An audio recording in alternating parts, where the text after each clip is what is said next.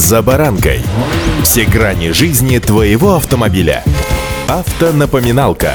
Комментарии экспертов. Советы по обслуживанию автомобилей в программе «За баранкой». С весной у нас традиционно связано много ожиданий и надежд. Две недели осталось, и вот уж март, а вместе с ним целый пакет изменений в правила дорожного движения. С вами за баранка Александр Карпов. Здравствуйте.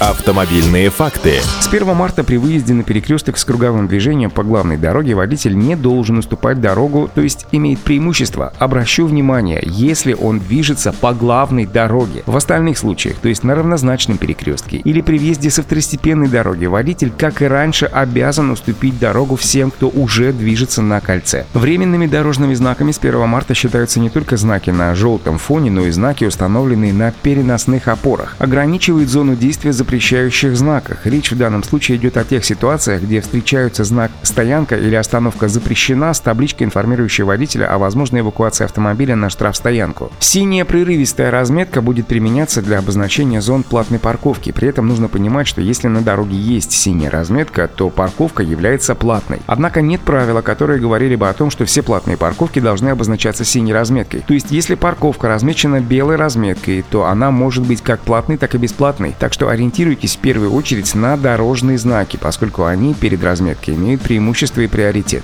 Синяя разметка в данном случае это лишь вспомогательный признак. Термин «время перестановки» применяется на дороге в том случае, если на различных сторонах проезжей части установлены знаки, запрещающие стоянку, ну, например, по четным и нечетным числам месяца. Время же перестановки обозначает, в течение которого автомобили могут стоять на двух сторонах проезжей части. До 1 марта этого года действует время перестановки с 19 часов до 21 часа. С 1 марта время перестановки будет действовать с 21 часа до полуночи ежедневно. Еще появляются комбинированные дорожные знаки, объединяющие парковку с табличкой «Платные услуги» или «Инвалиды». Значение комбинированного знака точно такое же, как и у знака соответствующей табличкой. До 1 марта разделительная полоса на дороге гарантирует, что на данной дороге несколько проезжих частей. С 1 марта разделительные полосы могут применяться в том числе в пределах одной проезжей части при наличии на дороге разделительной полосы, разделяющей попутные полосы движения. Следует быть внимательным при выборе траектории движения, особенно на перекрестках. Автомобильные факты.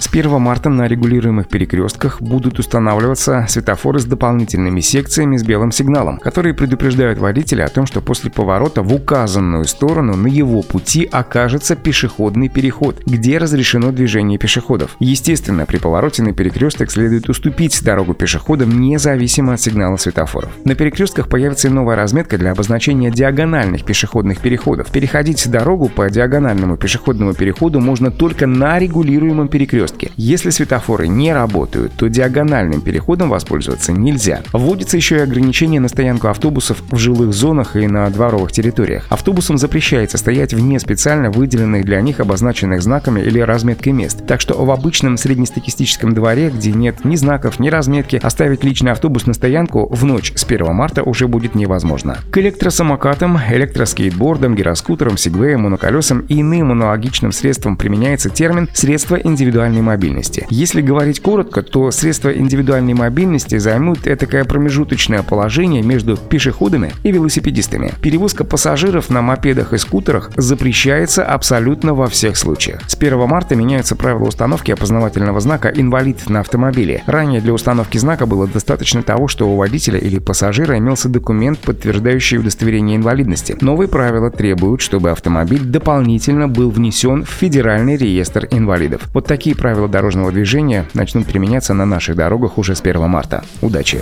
За баранкой.